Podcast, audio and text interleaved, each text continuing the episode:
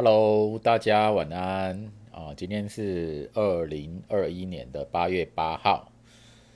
今天这一集呢，啊，我一我第一次尝试用苹果的黑科技啊，啊，插着它的耳耳机有线耳机啊，然后把有线的耳机当成麦克风，这样子才录这一集啊。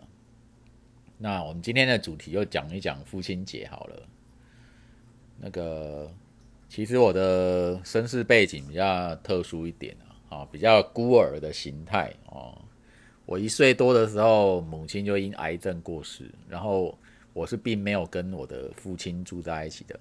哦，母亲遗言有交代，就是我要跟外婆呢，还有啊，我要跟外婆一起住，留在这边，不要跟父亲住。啊，那父亲自己了，在外县市，我自己是回到高雄。那父亲那时候可能在台南，也有可能在北部吧，不晓得，不确定。不是在台南，就是在北部。那我是在高雄，然后跟着外婆啊啊，还有我的阿姨，就是我妈的妹妹一起生活。那我阿姨教养教养我长大了。那外外婆跟阿姨都是很忙，所以我是一个人单独的。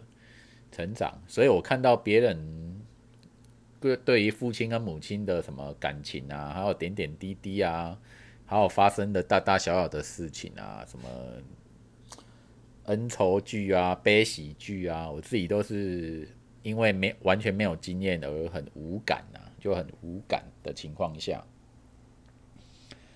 所以那父亲节等于说我后来父亲跟我。跟我有一些连结，不过有很多的东西是很很重大的伤害啊啊，那我就不赘述啊。